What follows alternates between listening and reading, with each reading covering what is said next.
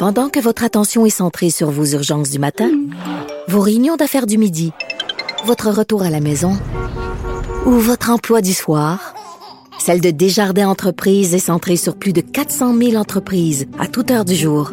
Grâce à notre connaissance des secteurs d'activité et à notre accompagnement spécialisé, nous aidons les entrepreneurs à relever chaque défi pour qu'ils puissent rester centrés sur ce qui compte, le développement de leur entreprise.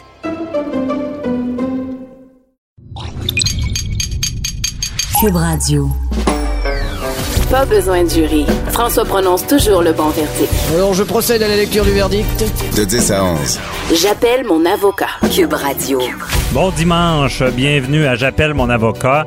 Donc au menu euh, aujourd'hui, on a premièrement, on va parler des empreintes digitales, euh, les fameuses empreintes digitales euh, dans le domaine, on, le sait, criminel, où est-ce qu'on a les histoires de est-ce qu'il a laissé des traces, est-ce que ça se nettoie, d'où ça vient, comment ça fonctionne. On en parle avec le biologiste Nicolas Samuel Bernier. Ensuite de ça, on va, euh, cette semaine dans l'actualité, on parlait beaucoup de droit linguistique. Donc, euh, on sait, euh, bon, l'Ontario a retiré euh, le, le, commissaire, euh, dans le fond, si on peut dire, quelqu'un qui supervise qu'il y a des services dans la langue française en, Ontario. Ensuite de ça, il y a eu un jugement majeur euh, de la Cour suprême qui dit que un témoin peut être, être entendu dans sa langue et on ne doit surtout pas faire de compromis là-dessus. On va recevoir Franco Chiro, qui est avocat, qui va nous parler d'un dossier qui, lui, a aussi. C'est un dossier qui, qui est en appel où est-ce que son client n'a pas pu vraiment témoigner en anglais dans sa langue. Donc, ils vont en appel et euh, va nous expliquer comment ça fonctionne, c'est quoi leur point de vue là-dessus. Ensuite, pour finir, on va, ben pas pour finir, on va recevoir euh, Luc La Liberté.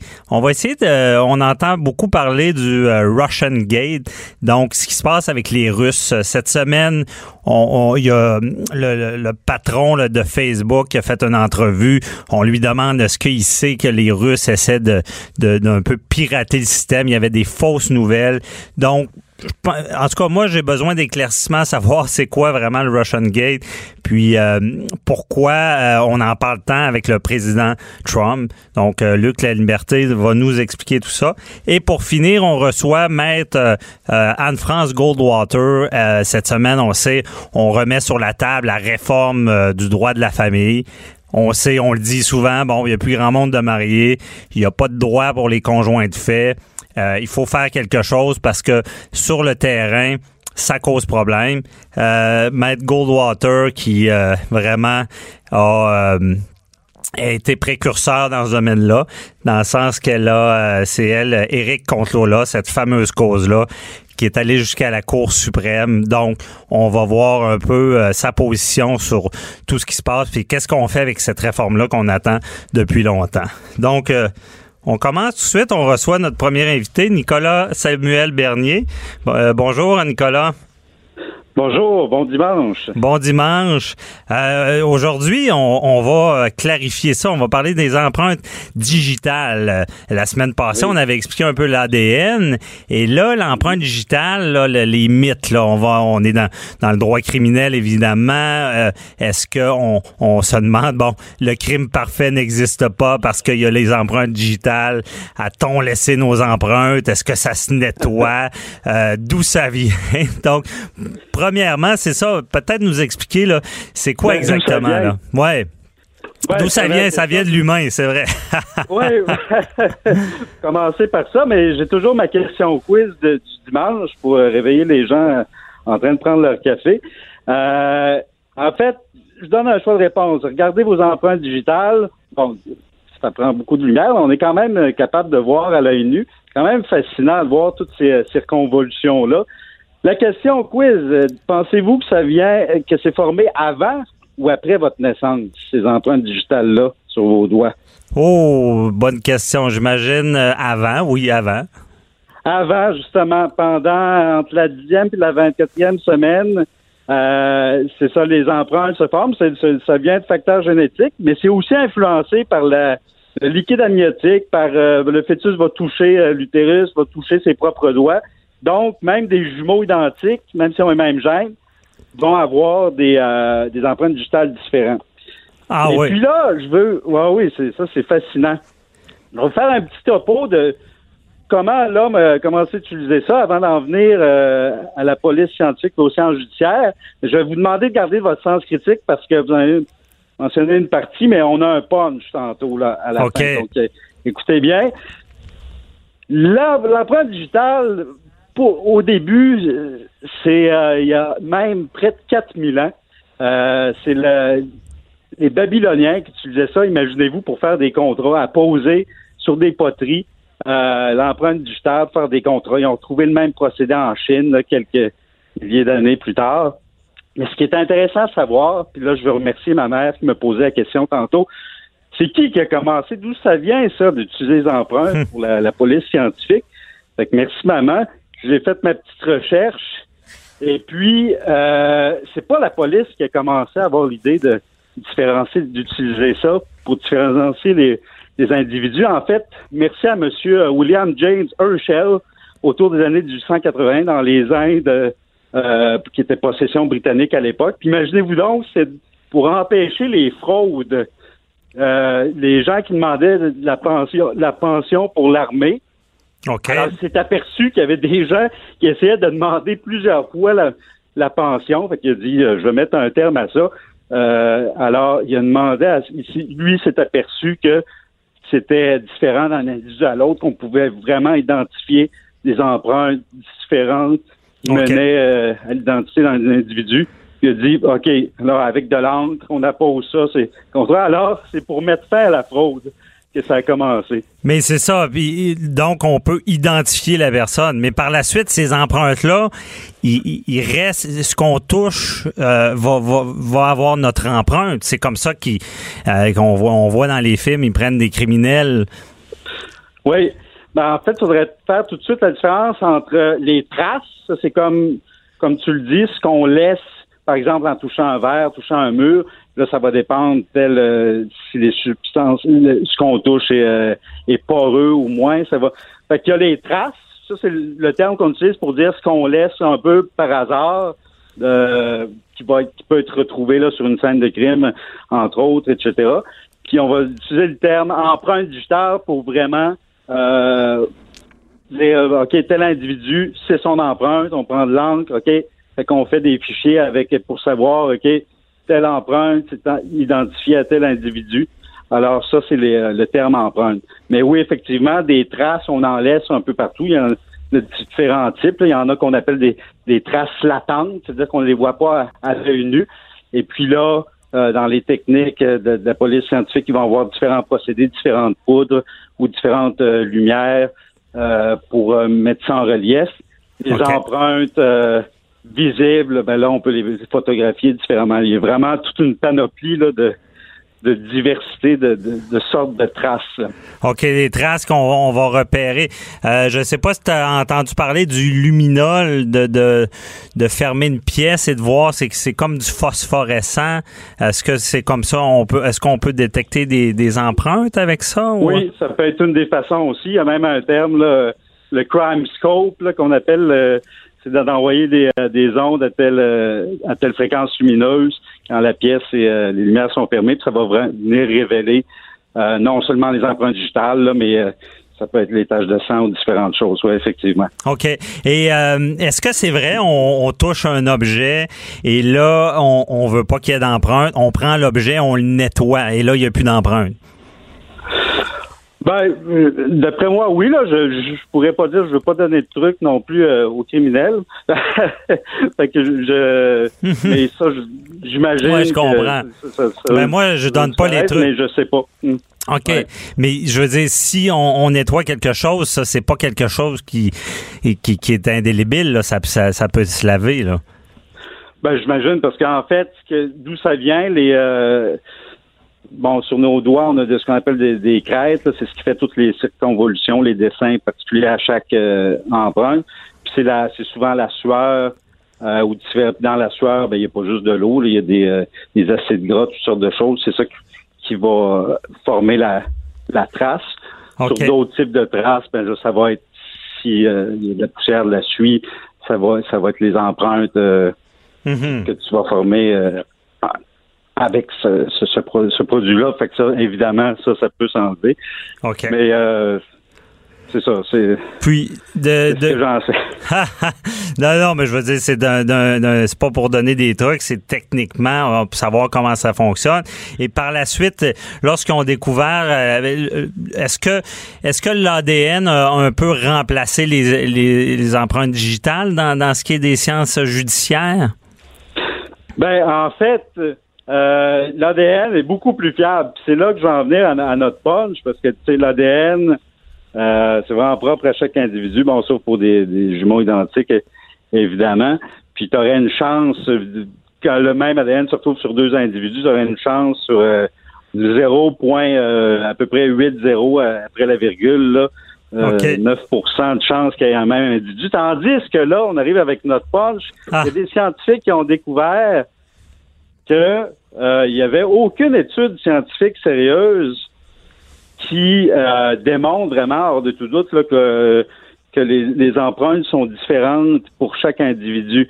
Et il y a, il y a même, euh, puis je remercie euh, Mme Marine Cornu qui a fait un article dans Québec Science et qui euh, vraiment parle d'un- d'une association de, de plusieurs personnes qui sont spécialisées en, en sciences judiciaires, tout ça, et qui ont écrit un rapport, c'était l'an passé, en octobre, euh, pour décrier ce fait-là, surtout à un temps où aux États-Unis, par exemple, ben, ju- juste pour dire, euh, par contre, là, aujourd'hui, c'est ça, c'est c'est- par la plupart des polices, puis entre autres au Canada, les policiers ont des formations, puis c'est plus pris comme une, euh, une preuve absolue, parce qu'on est conscient de ces variabilités-là, on est conscient que c'est pas parfait. Ça peut être une, une preuve circonstancielle forte, Mhm. avec d'autres, mais c'est plus comme preuve absolue, tandis qu'on dans ce rapport-là, c'est écrit qu'aux États-Unis, euh, ça peut être encore très probant, très fort.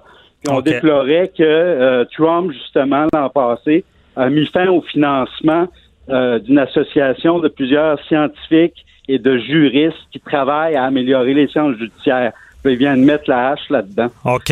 Alors, C'est vraiment important de continuer la recherche. Ben oui, parce que ça sert au judiciaire.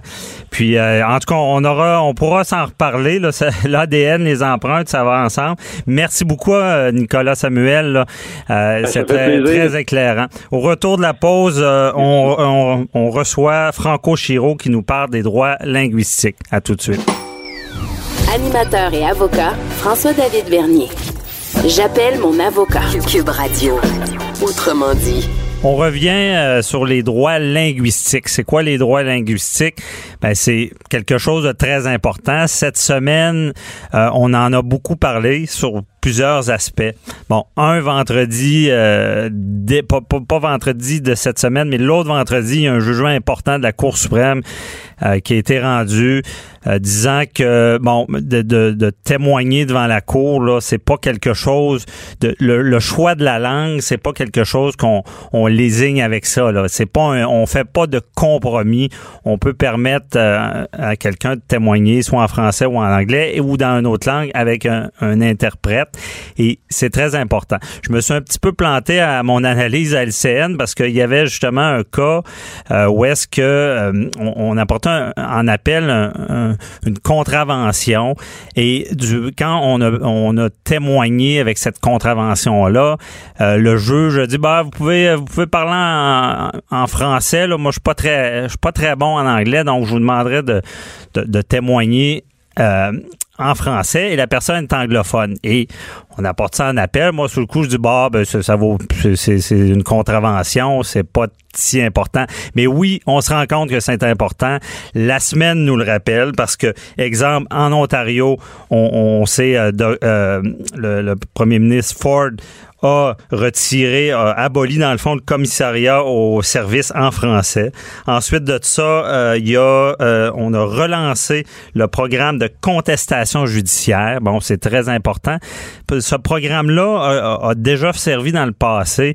On, parle de justement euh, de l'hôpital Montfort, un hôpital euh, francophone qu'on devait fermer. Et ce, ce programme-là a permis d'aller contester ça devant les tribunaux et même de faire reconnaître là, des droits, disant que les, les minorités linguistiques euh, vraiment ont des droits et c'est important. Donc, je reçois euh, le maître euh, Franco Chiro. Euh, c'est l'avocat du, dossier dont je vous parlais qu'on porte en appel parce que son client n'a pas pu être en- entendu dans sa langue. Euh, bonjour, maître Chiro. Bonjour, bonjour à vous tous. Bienvenue à l'émission. Je suis content de vous recevoir parce que j'ai besoin d'éclairer tout ça parce que on sait. Euh, vous, votre dossier, vous apportez ça en appel parce que c'est important, cette cause-là, de, la langue devant les tribunaux. Là. Ben, c'est important pour euh, les deux langues officielles euh, au Québec, au Canada, sont l'anglais et le français. Et euh, c'est important que les gens qui témoignent puissent, que ce soit un accusé, un défendeur, puissent témoigner dans la langue où il ou elle est plus à l'aise.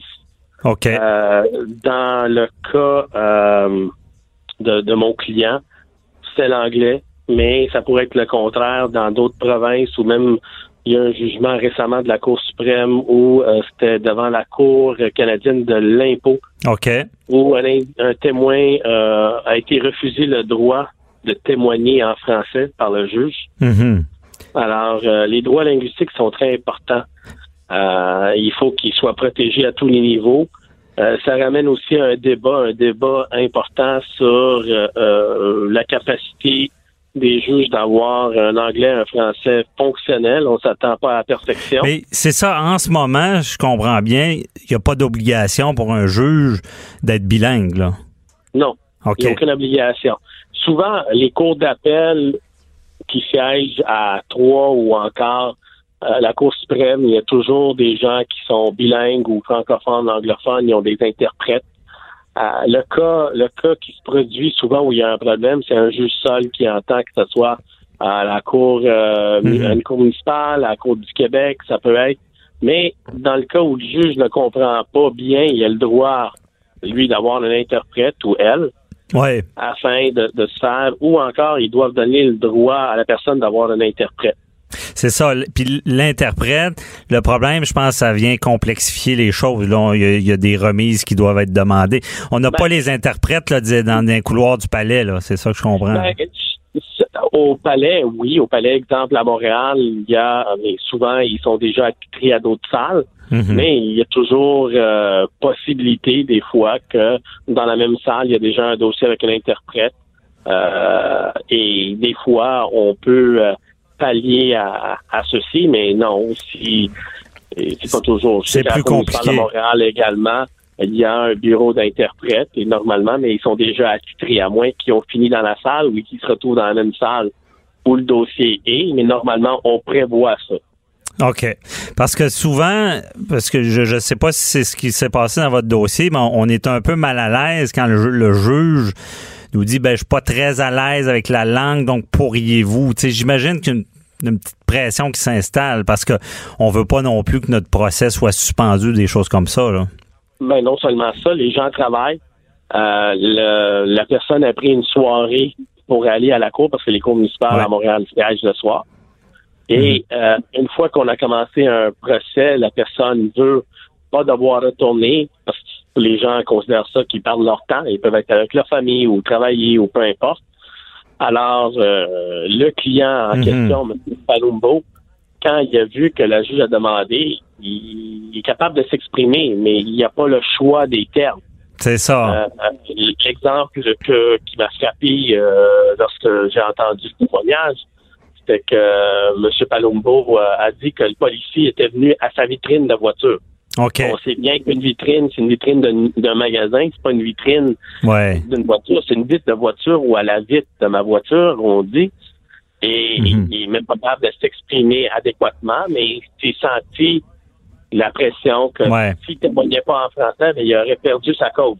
Surtout, on sait. aller chez lui, il- il- on est devant une autorité, devant un juge, Ouais. un juge qui a du pouvoir et cette personne, mon client s'est senti à devoir lui faire plaisir. Obligé, ouais. Ça, je, je peux Obligé très bien comprendre ça. C'est ça. Surtout que. S'il s'opposait, il allait perdre sa cause. Ben oui, c'est ça. C'est ce qu'on va penser, évidemment. Puis la solution, si le juge avait été bilingue, ben là, on n'aurait pas eu ce problème-là. Parce que on sait, Machiro, quand on s'exprime devant la cour, ben vous le dites bien, le choix des mots, euh, le- les faits, les détails peuvent tout changer dans une décision. Là. Effectivement. Et par la suite, cette juge-là a dit Ah, ben, suite à votre témoignage, vous n'êtes pas crédible. Il n'a même plus pu s'exprimer Ah, comme il voulait. C'est ça. Vous, vous imposez ceci à dire à quelqu'un, à porter jugement sur sa crédibilité, alors que la personne ne peut pas même s'exprimer de la façon qu'il ou elle veut. c'est ça, c'est un bon point parce que devant les tribunaux, devant un juge, la crédibilité, c'est une grosse partie là.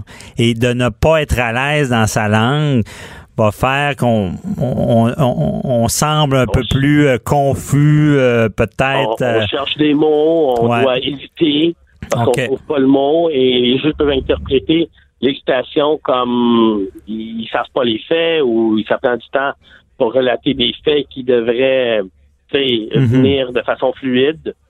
Ouais. Alors, moi, je pense que non seulement la question de droit linguistique, mais ça ramène le, le- le débat sur la question est-ce qu'à travers le Canada, on ne devrait pas avoir des juges qui sont bilingues? Obligatoirement. Il- Effectivement. C'est seulement lorsqu'ils siègent tout seul, un juge d'une cour municipale, un juge d'une cour euh, du Québec, euh, une cour Mhm. provinciale ou euh, euh, une cour supérieure. Alors, euh, en appel, je pense pas que c'est nécessaire parce que normalement, c'est un banc de trois ou à, à la cour d'appel. Faut qu'ils quand même qu'ils comprennent ce qui est Oui, dit. effectivement, Ouais, c'est ça. ils comprennent, mais ils peuvent comprendre. Ouais. Ou sinon, il y a Mais toujours de des gérer. Hmm. Effectivement. OK. Mais je pense que ça ramène le débat et moi, je je suis surpris. J'ai déjà eu des dossiers ailleurs au Canada, euh, exemple à Terre-Neuve, Ouais. et j'ai eu des enquêtes préliminaires en français. Le client, le client était francophone, voulait témoigner. On a demandé un procès, enquête préliminaire en français, et on les a obtenus sans problème à Terre-Neuve. OK. Et, Alors, quand je vois qu'à Montréal, un grand centre comme Montréal, ben oui. et qu'on a, tu sais, on n'est pas en région. Je pourrais comprendre en région, mais on est dans une ville. C'est ça. Ben oui. C'est supposé être plus facile qu'à Terre-Neuve, là. Ouais. Effectivement, mais j'ai j'ai pas eu de problème avec euh, mon client lorsqu'on a fait son enquête préliminaire et son procès à Terre-Neuve. On a eu un juge de la Cour provinciale qui parlait le français bien, sans problème.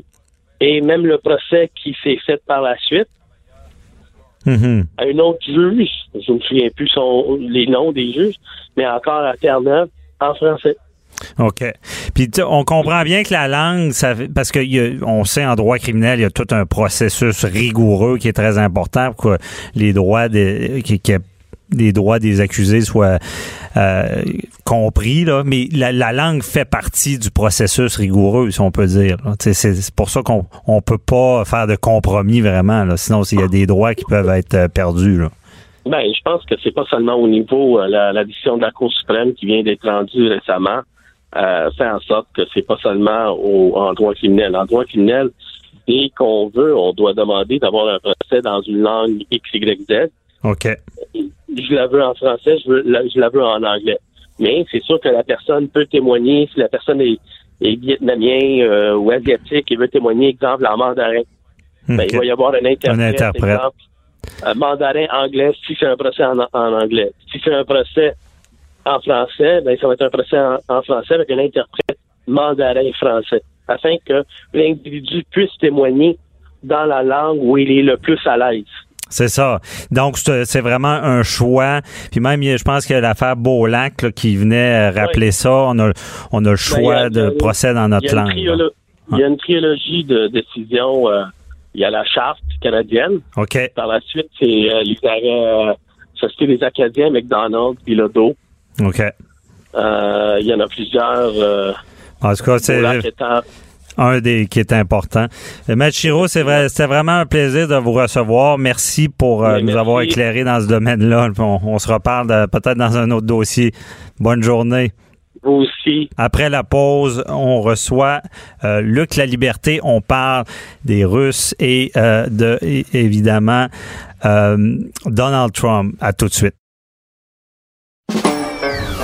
Pas besoin de jury. François prononce toujours le bon verdict. Alors, je procède à la lecture du verdict. De 10 à 11. J'appelle mon avocat. Cube Radio. Est-ce qu'il y en a qui, qui entendent parler de Donald Trump et de, du, euh, des Russes? On entend parler des Russes qu'il y a, bon, y aurait interféré dans la campagne de Donald Trump. Et est-ce qu'il y en a qui comprennent pas vraiment qu'est-ce que ça veut dire, puis pourquoi c'est si important? Euh, pourquoi Mueller enquête là-dessus et que c'est on veut comme un peu coincer Donald Trump disant que si on peut dire sympathiser avec les Russes. Euh, on appelle ça le, Russian Gate. Bon le Russian Gate euh, on s'entend qu'on pense au, Watergate à l'époque de Nixon. Bon je pense maintenant euh, tous les scandales américains ça finit par Gate et on essaie de comprendre pourquoi. Et cette semaine, dans l'actualité aussi, il y a le, grand patron euh, de, Facebook qui vient en entrevue, qui, est, critiqué dans le fond, parce qu'on dit il a fait une mauvaise gestion, il y a, des, du piratage, et peut-être qu'il y a des choses qu'il savait en lien avec euh, les Russes, et, et il savait ça, il a rien fait pour il y aurait des fausses nouvelles. En tout cas, c'est un petit peu mêlant, puis moi-même, des fois, j'ai de la difficulté à comprendre le pourquoi de l'implication des Russes, puis vraiment, qu'est-ce que ça vient faire dans la présidence, puis pourquoi, si le poteau rose sort sur Donald Trump, c'est si grave, puis il risque de, si on peut dire, perdre sa job. Donc, j'ai pensé à recevoir euh, Luc La Liberté, que vous connaissez tous, qui va, on, va encore essayer de démêler ça en surface pour mieux comprendre. Après ça, on pourra aller dans le détail. Bonjour, euh, Luc. Oui, bonjour François David. Bon, ben bienvenue. Euh, donc, on va parler aujourd'hui de, ce qui se passe avec euh, mieux comprendre euh, l'implication des Russes avec Donald Trump, avec Facebook. Qu'est-ce qui se passe en réalité? Puis c'est quoi qui est si grave dans, dans, dans s'il y avait implication des Russes? Voilà, donc c'est intéressant parce qu'on l'a vu, la, Russie intervient comme ça dans plusieurs pays à l'étranger pour euh, tenter de déstabiliser des régimes. Et essentiellement, ce qu'on vise, ce sont des pays occidentaux. Le Canada, par exemple, a été victime d'ingérence de la part de la Russie. On l'a appris il y, a, peu de temps. Donc, aux États-Unis, une des façons de procéder pour la Russie, euh, ça a été euh, en, créant de, de, petites compagnies ou des entreprises dirigées par des individus d'acheter des publicités sur les réseaux sociaux, entre autres choses sur Facebook. Et on le fait pendant la campagne électorale. Donc, l'idée, je répète, c'est de déstabiliser le régime, dans ce cas-ci, le régime américain. Et la plupart des fausses nouvelles qu'on propageait ben, favorisaient l'élection de Donald Trump, ou à tout le moins la campagne de Donald Trump, au détriment de celle d'Hillary Clinton. Et c'est la raison pour laquelle ben, M. Zuckerberg, qui, qui est à la tête de, Facebook, euh, est dans le pétrin cette année. C'était une année très, très difficile pour Facebook, mhm. entre autres parce qu'il a reconnu que sans le savoir, du moins c'est ce qu'il prétend, ben, de fausses nouvelles ont circulé par le biais de sa plateforme. OK. Et là, c'est vraiment le goût, parce que j'ai entendu l'entrevue de Mark Zuckerberg. Euh, j'ai toujours de la misère à dire son nom, désolé. Euh, et euh, lui, il disait, c'est vraiment le gouvernement russe qui, fait ça. Mais moi, je me dis, c'est pas une déclaration de guerre d'essayer de, de hacker comme ça les Américains, d'essayer de, d'intervenir. Tu sais, on, on tolère ça. Hein? C'est-à-dire que plusieurs gouvernements ont, fait ça de façon directe ou indirecte. Il y a toujours eu de, un peu d'espionnage. On se rappelle que M. Obama avait eu de la difficulté, lui, à expliquer comment il se faisait que ses services de renseignement étaient, en mesure d'écouter directement les appels téléphoniques de Angela Merkel, la mhm. chancelière allemande. Donc, ça, se fait euh, un peu partout, qu'on le sache ou, ou qu'on le sache pas toujours. Dans le cas des États-Unis, ce qui est troublant cette fois-ci, c'est que non seulement les agences de renseignement ont prouvé que la Russie est intervenue, mais là où on a créé une enquête qu'on a placée sous la supervision de Robert Mueller, c'est peut-être un nom qui est maintenant connu de nos auditeurs, c'est qu'on tente de déterminer euh, jusqu'à quel point l'équipe de campagne de Donald Trump, donc le candidat gagnant, l'actuel président, donc dans quelle mesure on a eu de la collusion avec la Russie. Et si M. Trump se plaît à dire, lui, ben écoutez, c'est une chasse aux sorcières, on a monté ça, il y a de l'invention, c'est de l'acharnement, on a quand même, euh, au-delà d'intérêts de, russes que M. Mueller a accusé, qui, qui l'a mis sur la sellette, il y a mhm. quand même déjà cinq proches de l'équipe de, de M. Trump qui ont plaidé coupable, dont son premier conseiller à la sécurité nationale. Et ça, c'est troublant quand votre conseiller à la sécurité nationale démissionne au tout début d'un mandat et qu'il avoue avoir menti au FBI dans une enquête sur ses, ses, activités, sur les rencontres ou sur les individus qu'il connaît en Russie ou avec qui il est en contact pendant la campagne. OK. Et donc, euh, justement, Luc, la, la, fameuse caricature euh, d'Y, là, on voit Donald Trump en voiture et il y a un miroir et on sait que c'est dans le bas, du miroir Things are closer than they appear. Et là, on voit Robert Mueller, c'est ça. C'est qu'il est proche, là, l'entourage, là, il y, a, déjà des, gens qui plaident coupables. Puis, donc, on veut remonter jusqu'à Donald Trump. Là. Voilà, puis pour nos auditeurs qui se rappellent du Watergate, là, c'est qui, qui, avait forcé la démission de, de, de M. Nixon, si jamais on se rendait jusqu'à Donald Trump, c'est encore plus gros que ce qu'on a reproché à l'époque à Richard Nixon. Ah, à, M. Nixon à M. Nixon, on reprochait de l'écoute électronique sur le parti adverse, sur le Parti démocrate. Donc, c'est lui qui avait euh, autorisé une opération d'écoute électronique. Cette fois-ci, carrément, ce sont des rencontres entre l'administration de, des gens, l'administration de M. Trump, des proches, des conseillers, et euh, une puissance étrangère. Et ça pourrait expliquer, et ça, bien sûr, ben, ça fait le jeu de l'opposition démocrate, ça pourrait expliquer certaines décisions, certaines déclarations un peu étonnantes de M. Trump. Il a même, dans il a même, par exemple, on s'en souviendra peut-être dans un sommet, dit, écoutez, j'ai demandé à M. Poutine si effectivement il était intervenu aux États-Unis, si c'est lui qui était derrière ça, et il m'a dit non, je le crois. Euh, M. Trump dit ça alors que toutes ces agences de renseignement, incluant le, FBI au premier chef, a dit ce sont les Russes. Ça remonte jusqu'à Vladimir Poutine et ce sont ces gens-là qui sont intervenus dans la campagne. Alors là, bien sûr, M. Mueller, il approche de la fin de son rapport. Peut-être que pour nos auditeurs qui en ont entendu parler, ça a l'air très long. Euh, mhm. ça se déroule assez rondement, je dirais. Ça se déroule quand même assez vite. Et il semble qu'il soit sur le point de conclure cette fameuse enquête. Et là, ce qu'on a bien hâte de voir, c'est jusqu'où peut-il remonter près du président ou encore atteindre directement le président ou des membres de son, entourage. On parle de son gendre, on parle d'un de ses fils. Puis je répète, il y a déjà cinq proches de son entourage qui non seulement ont plaidé coupables, mais qui en plus collaborent à l'enquête, c'est-à-dire qui ont accepté de fournir plus de renseignements. Il y a l'ancien avocat personnel de Donald Trump là-dedans. Euh, il y a Paul Manafort qui était son directeur de campagne. Donc, c'est des gens qui étaient quand même assez hauts dans l'organisation ou assez près du président Trump. OK. Et là, si on va un peu plus loin, là, eh, on, dit, bon, les Russes, c'est mal. Évidemment, sympathiser avec l'autre pays, on sait pas trop, mais qu'est-ce que c'est quoi vraiment le, scandale s'il a participé à, ce que justement c'est des fausses nouvelles? C'est quoi vraiment qui vient frapper sur Donald Trump là, qui est euh, quasiment criminel? Je sais pas c'est c'est-à-dire qu'il y, a deux choses qui, peuvent, euh, qui peuvent ressortir à la fin de l'enquête de M. Mueller.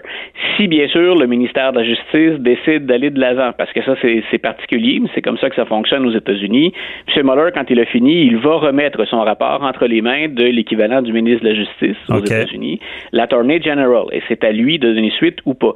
Maintenant, les politiciens à la Chambre des représentants peuvent être informés de ce rapport-là. Donc, il y a deux choses. On peut poursuivre le président ou encore on peut lancer contre lui une procédure de destitution. C'est mhm. prévu dans la Constitution américaine. Mais, on le poursuit parce qu'il a manigancé avec les Russes, c'est ça que... Voilà, il a, carrément enfreint les lois. Puis bien sûr, là, c'est on, triche au plan électoral. On OK, bon, c'est ça, on a triché en faisant des ben, fausses nouvelles. Voilà, puis ça pourrait même être, si, si, on voulait pousser ça très loin, on va voir comment va le formuler M. Mueller, mais si c'est M. Trump qui fait ça, c'est carrément de la trahison. Ah, C'est-à-dire euh, entrer, en faire, des, faire de la collusion, voilà. Et l'autre chose, c'est qu'on dit même que les Russes seraient allés plus loin que ça. Et ça, cette piste-là, ben, il faut qu'elle soit prouvée. Les Russes auraient également contribué financièrement à la campagne de M. Trump par l'intermédiaire de la NRA, donc le, oh. fameux lobby des armes à feu. On a contribué généreusement à la campagne de M. Trump, puis M. Euh, Trump le rend bien dans ses discours, mais il semble qu'on ait, par le biais de la NRA, acheminé de l'argent. Et si on arrive à refaire la piste et à prouver qu'effectivement ce sont des intérêts russes qui ont financé la campagne, ben là, on a en plus enfreint la loi électorale parce qu'on n'a pas le droit de faire ça. on n'a pas le droit. Est-ce que, dans bon jargon, on pourrait dire que les Russes auraient une pogne sur le, le, grand patron américain? C'est problématique si un pays peut peut-être pas plus le faire chanter, mais peut-être obtenir des choses en lien avec l'aide euh, qui, qui ont donné. Là, you scratch my back, uh, I scratch yours, quelque chose comme ça. Là. I scratch yours. Et voilà, c'est une des choses en plus qui est toujours complexe avec M. Trump, c'est que M. Trump est à la tête là, de, de, plus de 400 compagnies, directement ou indirectement, et ces compagnies-là interviennent un peu partout sur la planète. On l'a vu avec l'Arabie saoudite il n'y a pas longtemps. M. Trump a des intérêts personnels en Arabie saoudite, mais il a également tenté de négocier une entente pour qu'on ouvre un hôtel Trump à Moscou. Donc, il, il est oh. intervenu aussi en Ukraine avec des intérêts russes. Donc, là, ce qu'on peut essayer de, de, de, faire également, ou le, le doute qui plane sur l'administration Trump, c'est que est-ce que M. Trump, effectivement, non seulement on le fait chanter parce qu'on l'a aidé à se faire élire, mais également on peut se demander, ben, est-ce qu'il ne fait pas ça en échange de transactions financières? Est-ce qu'il fait pas ça en plaçant des pions pour maintenant ou encore même pour plus tard? Parce que M. Trump devrait rester en affaires. Quand il aura complété son mandat, il peut pas être président pour la vie, mais il peut placer des pions sur la planète actuellement puis en bénéficier quand il va prendre sa retraite de la Maison-Blanche. Aïe, aïe, aïe, aïe, aïe. Là, là, je comprends pas mal mieux. Là, là je, vais, je vais suivre ça plus attentif. Euh, rapidement, Luc, quand on dit euh, Russian Gate, Watergate, ça vient où de, le gate? Le gate, c'était l'immeuble du. Ah, quand on parlait de ce scandale-là, c'est que quand on parlait d'écoute électronique tout à l'heure, c'est que ce qu'on a, ce qu'on est parvenu à prouver, c'est l'écoute électronique dans les quartiers généraux du Parti démocrate à Washington, qui était situé dans un édifice qui existe toujours, le Watergate. C'est ça. Et en souvenir de ce scandale-là, ben, mais tu le soulignais tout à, tout à fait avec Tous raison. les scandales, c'est le gate. OK. Voilà, on ajoute, on ajoute le gate, mais c'est le nom du bâtiment. Le Watergate, c'est le bâtiment où okay. étaient les quartiers généraux du Parti démocrate à Washington. Bon, ben, merci beaucoup, Luc. C'était très éclairant. Donc, euh, on, on, va mieux comprendre ça quand on entend le mot russe, parce que je suis certain qu'il y en a beaucoup qui cernaient mal la problématique, mais avec, avec ce que tu as expliqué, là, on comprend très bien.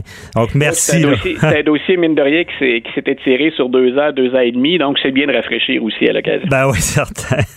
bon, ben, bon, passe une belle journée. Merci. Merci, toi aussi. Merci. Au retour de la pause, on, on, toute la semaine, on a parlé du droit familial. On reçoit Anne-France Goldwater. À tout de suite. Question de divorce, de droit international, d'affaires criminelles. De 10 à 11. J'appelle mon avocat. Écoutez, vous ne serez pas jugé. Le droit de la famille. Euh, bon, cette semaine, on parle encore de la réforme attendue du droit de la famille.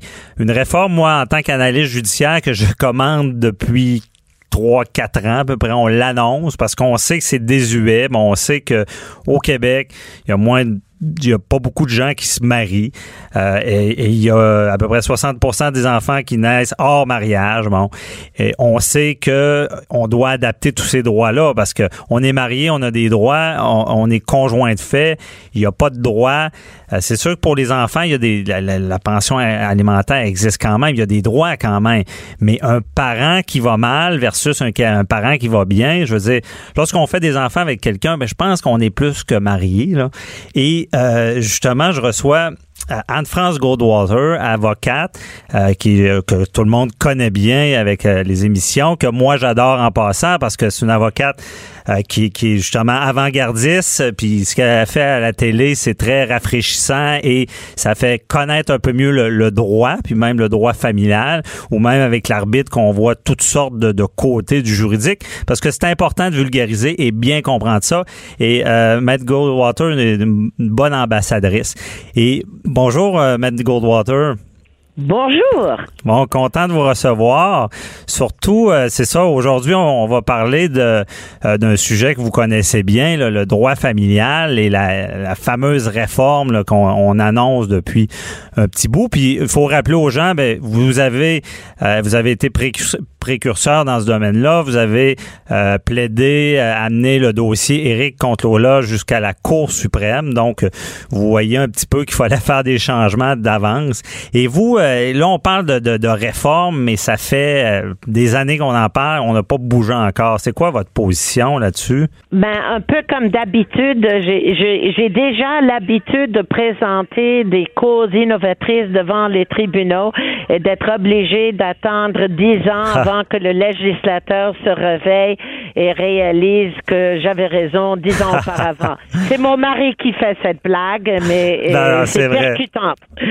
Alors, euh, c'est sûr pour les conjoints de fait, il n'y a plus une raison dans un pays comme le nôtre, c'est-à-dire dans la province du Québec, de faire une distinction entre les conjoints de fait et les conjoints de mariés. Mhm. Le vœu, le vœu de tout le monde, c'est en devenant adulte, on veut tomber en amour, se trouver un partenaire pour la vie et fonder une famille. Ouais. Parfois, on est béni, on a des enfants, mais c'est pas toujours le cas. Mhm. Parfois, on, on va s'investir dans une relation, notre partenaire a déjà des enfants et on va s'investir dans les enfants de notre partenaire. Parfois, les, les faits de la vie font en sorte qu'on n'est pas capable d'avoir d'enfants. Mhm. Alors, il il faut pas juste s'attarder à la situation là où ils sont des enfants, même si manifestement c'est la situation la plus cruelle lorsqu'il y a des enfants et les enfants se retrouvent vivant l'appauvrissement surtout de leur maman après la ça. rupture, mais parfois le papa. Ben c'est ça. Puis moi, honnêtement, j'ai vécu ça jeune. Mon père avait plus d'argent, ma mère moins. Et c'est le déséquilibre que ça crée. Parce qu'il y en a qui vont dire Ah, ben c'est c'est- le- les, les enfants, c'est les enfants, la mère ou le père, c'est d'autres choses. Mais ça, on a des enfants, c'est tout vient ensemble. Si un parent n'est pas bien, ça c'est répercuté sur les enfants. Je comprends bien là.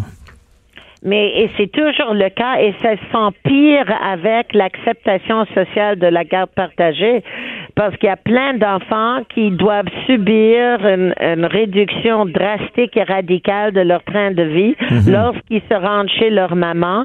Et le message qui est véhiculé c'est que les femmes ne valent pas autant que les hommes. Et la vie et les choix que font les femmes n'ont pas la même valeur que les vies et les choix que font les hommes. Mhm, je comprends. Mais aussi, c'est que cette valeur-là, justement, bon, on, on- sait souvent, ben, le classique, c'est, ça peut être homme-femme, évidemment. Un va s'investir plus dans sa carrière, l'autre, bon, va s'occuper plus de la famille. Et on on n'est pas marié parce qu'au Québec, on se marie pas beaucoup. Et là, par la suite, ben, évidemment, on a, je pense que les gens ont pas envie de dire, chérie, euh, il faudrait se faire un contrat de conjoint de fait et tout prévoir notre séparation. Je pense que les gens veulent pas de ça. Et il y en a un qui s'enrichit et l'autre, pendant ce temps-là, ne pense pas vraiment, si on peut dire, en- à, à s'en mettre de côté. Est-ce que, justement, la solution, c'est les, les, les contrats de conjoint de fait ou... euh, Je n'y crois pas. Euh, déjà, un désastre existe dans la province du Québec par rapport aux contrats de mariage qui ont privé des générations des femmes de droit à l'égalité économique au sein de leur union mariée. Alors, je regrette, on va pas commencer un deuxième chapitre de catastrophe économique pour les conjoints de fait en s'attendant que les gens vont faire des contrats plus équitables parce qu'ils vont chez le notaire. De toute façon, les gens ordinaires ne sont pas mercantiles. Les Mhm. seuls qui sont comme ça sont les ultra riches et les fortunés, ceux qui s'entourent d'avocats, notaires et comptables, bien pour eux. Ben, c'est ça. Moi, je trouve, je trouve que le- la famille, c'est la fondation de la société.